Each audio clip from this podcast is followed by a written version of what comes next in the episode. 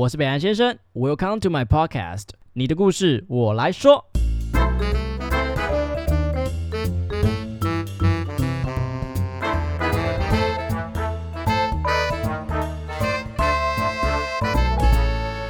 Hello，大家好，我是北安先生，今天要跟大家聊聊我二零二二年最爱的电影《妈的多重宇宙》，Everything Everywhere All at Once。首先，想要恭喜我们杨紫琼，就是获得了金球奖的影后啦。那这对她来讲真的是非常大的殊荣。那如果有机会的话，可以上网搜寻，就是关于杨紫琼的得奖感言，那非常非常的感人。第一个是她是亚裔人种，再来是一个女性，而她又是一个超过六十岁的一个熟女啊。在这样子种种不利的条件下，她仍然可以靠妈的多重宇宙，然后得到这个啊影后的一个殊荣。那当然，我选这部电影作为我二零二三的第一个自己的 podcast 也是有原因的。前阵子我还跟我同事聊。聊天，那我是一个只要一到新年，然后我就会非常有动力，然后会把自己拉紧发条，然后至少可以储存一些能量之后，呃，面对后续。各种的困难或挫折，而我同事很特别哦，他反而是极度的怎么讲丧气，一家无力感，他就会觉得哦，又是重新的一年，好累哦，觉得没有动力，没有办法往前进，所以我才想要透过我对这部电影的一些见解，然后跟大家分享，希望可以给大家满满的能量，至少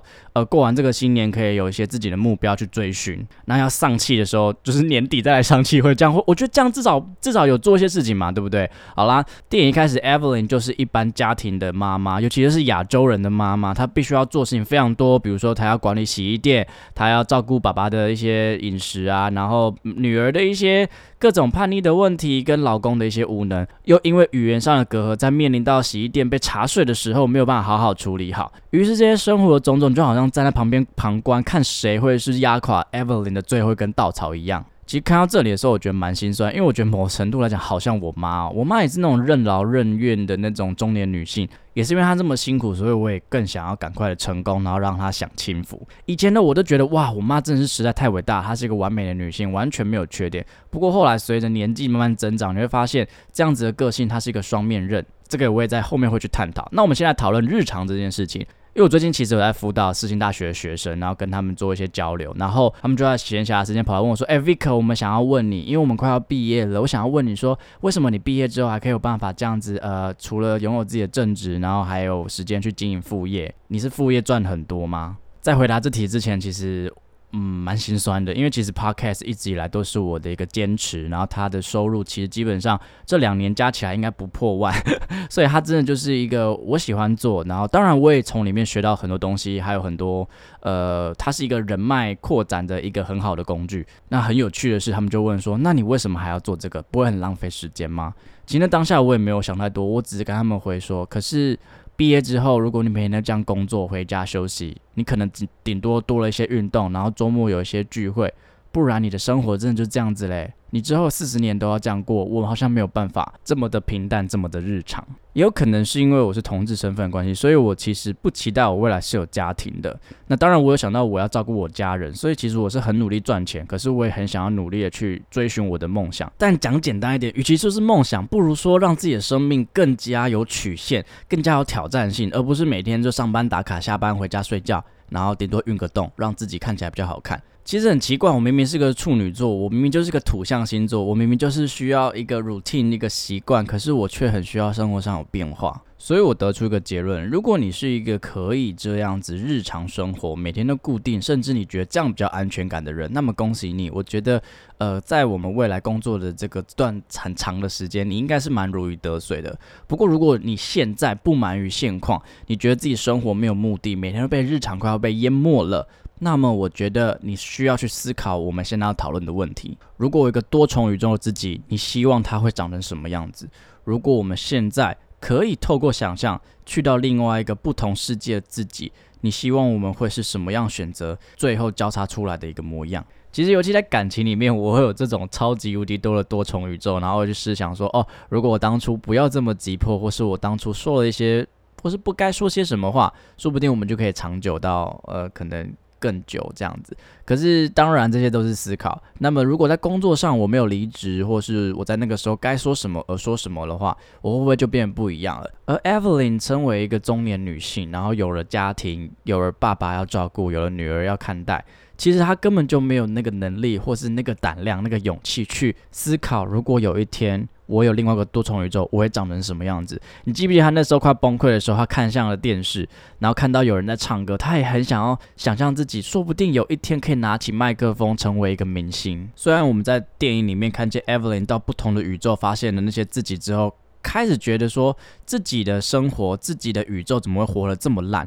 可是就多重宇宙概念来讲，那都是不同选择底下的自己。所以在这个主宇宙，你现在正在经历的主宇宙里面，是你造就了你自己这样。这当然也跟我们的文化有关系哦。我们国中跟高中的时候都被设定好，就是说什么时候要上课，要上什么课，要考什么东西，然后题库都帮你画好，然后补习班要去会考什么都写出来了。所以我们基本上每天都被制定好。只是一到大学，我不知道大家还记不记得自己大学的时候，突然会有一种失焦的感觉，会有一种失重感。原因是因为我突然要自己选课，我突然要自己安排去跟谁上课，然后我的朋友圈不再被大家都框架好在一个班上，而是会随机自己去交朋友。所以你会发现，大学之后，每个人会走得越来越开。不再被限制在每一个人都一定要固定在某某个时间见面，而这样子其实就会让大家的社交能力受到很大的挑战。更不要说二十五岁之后，好像大家都要期待我们当上什么管理职，然后三十岁要有第一桶金，甚至我们要结婚生子，然后已经有一些家庭。Oh my god，到底什么世界要我们一定要怎么做呢？如果你现在觉得很困惑、很焦虑，你不知道你应该要怎么选择的话。很恭喜告诉你，那是我的日常，也是每一个人的日常。所以这些困扰怎么去面对，那就是我们的课题喽。而我面对自己的日常这种无奈感，我的选择就是我要好好经营我自己的下班时间。我想要做品牌，我想要用这个 podcast 跟大家分享我的心情跟心得。这让我感觉到我对生命有热情，我对我自己有所信任。不过，就算我现在对我自己的主宇宙算相对满意的，我也不能失去幻想其他多重宇宙的这个能力哦。在这个主宇宙，在 right now 我二十七岁的时候，我选择努力的经营我的 podcast，但我同时也可以改变我的主宇宙，我随时随地的 quit out。这不是代表说我要放弃，而是我必须要拥有选择的主控权。我知道为什么我要继续做，原因是因为我想做，而不是因为迫于我必须得做。That is totally different. Evelyn 在电影里面发现，她可能是成为一个武打明星，也有可能是一个歌妓，甚至有可能喜欢上女生。那些无限的可能性，正是人类在经历人生里面最美妙的一个地方。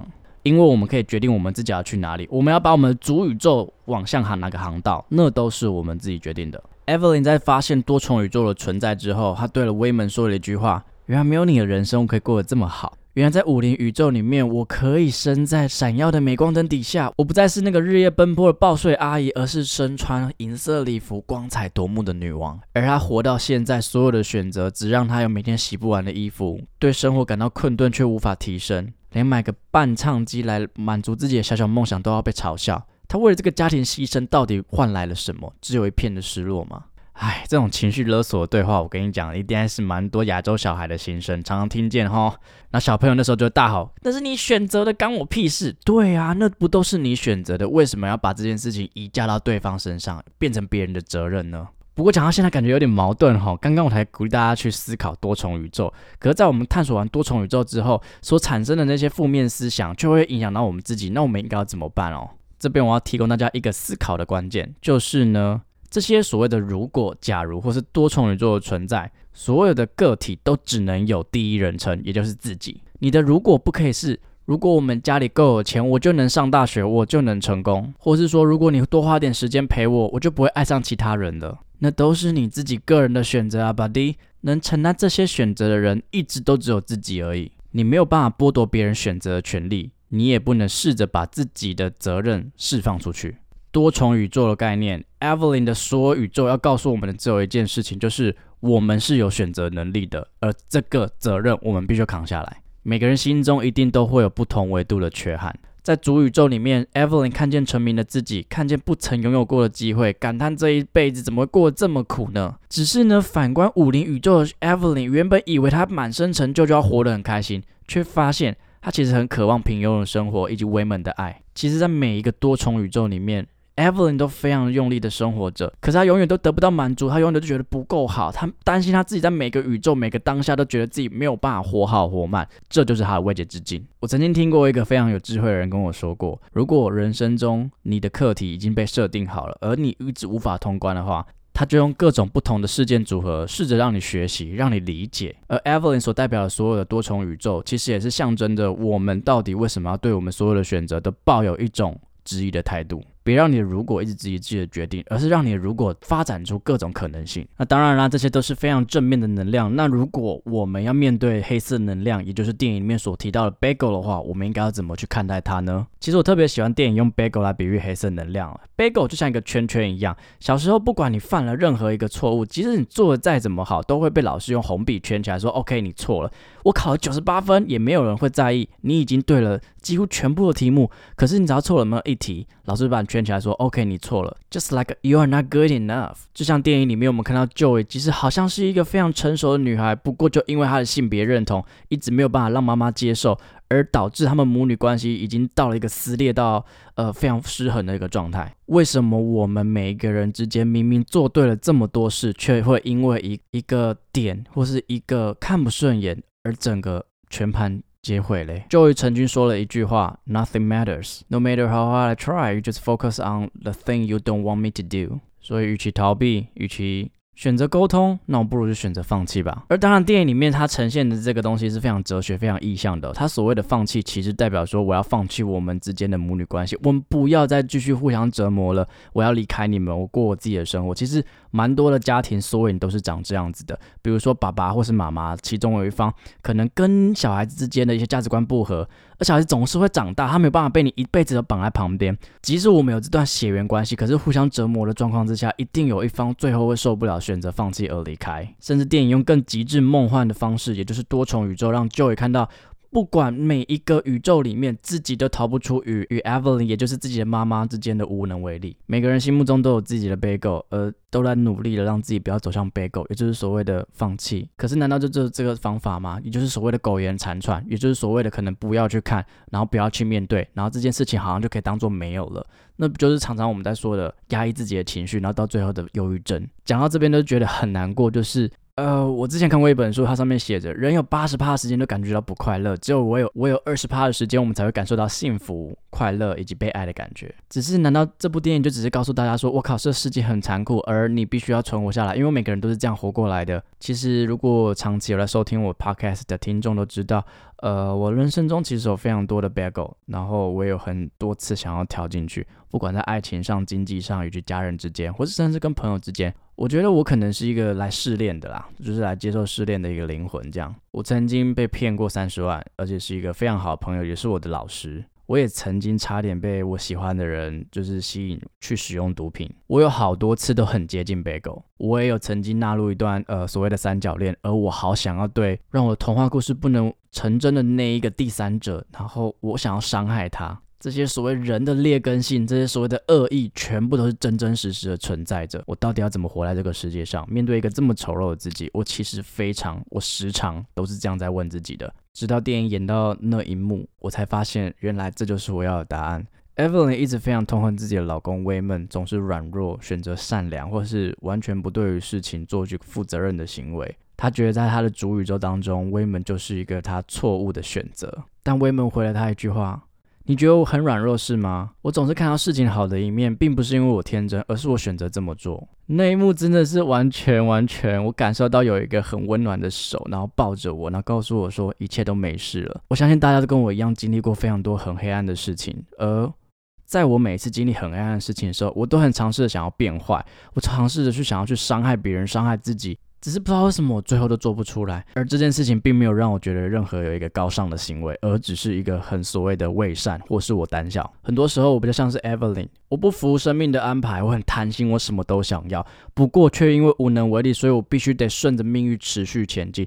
但是我内心中那个桀骜不驯的傲气，完全没有办法扬眉吐气的状况之下，所以我最后变成了刺猬，我让身边人不好受。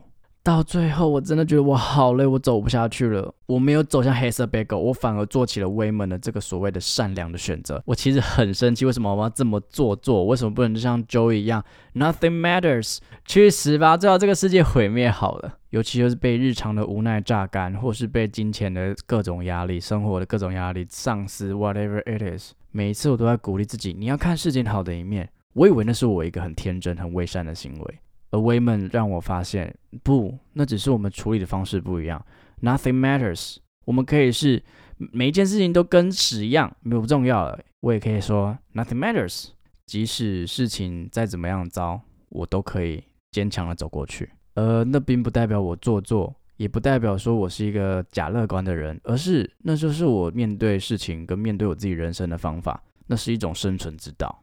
而你说哪个才是对的？我觉得人终其一生都在寻求一个答案。但我觉得这个世界不是黑也不是白，而是纯蓝的灰色，更大多数时候是五颜六色，什么颜色都有。你相信的不一定是你相信的，别人说你错的也不一定是错的。我们一生都在寻求认同，一生都在寻求那个 bagel 可以远离我们。所以，我们开始觉得自己可能不被爱，所以尝试在多重宇宙或是所有的如果之中找到一个最好的版本。不知道大家还记不记得最后的大战？当那个军队开始开枪扫射 Evelyn 的时候，Evelyn 把所有的子弹变成了 Google Eyes。这个 Google Eyes 其实我自己定义的意义是，它是一种所谓的理解。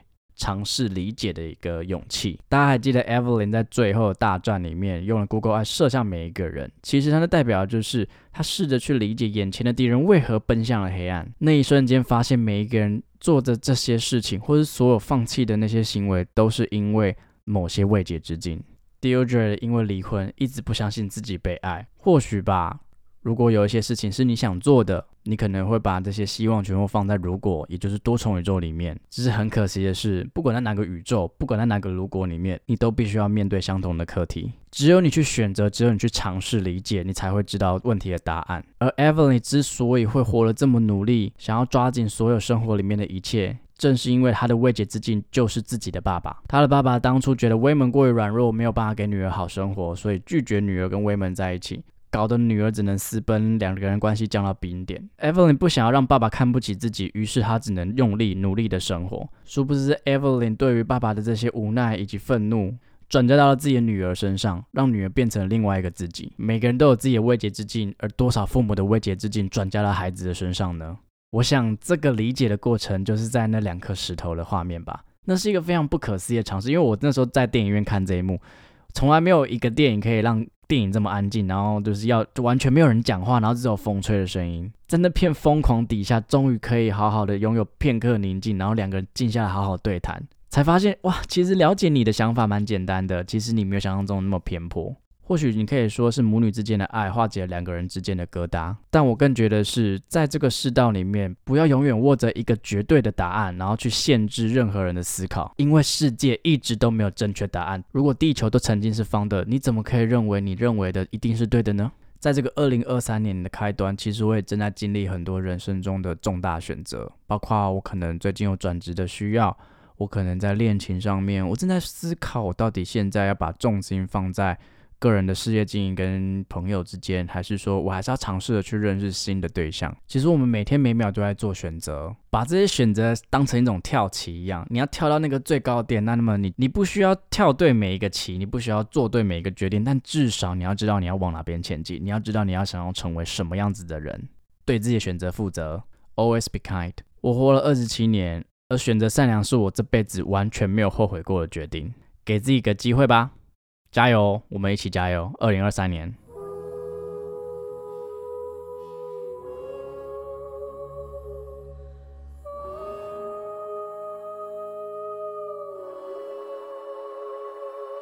那桑，谢谢你们的收听，好听的话记得给我们五星评价哦！欢迎分享你生活中各种开心、难过、有趣的小故事，我会唱歌给你们听哦。最后啊，不要忘记捐钱给我们哦！没错，我们很穷，录音要费用。我们都非常爱你哦，爱你。我是北岸先生，我是允文，用更深度的方式了解世界上的每一个人，让我们成为你故事的引渡人。你的故事，我来说。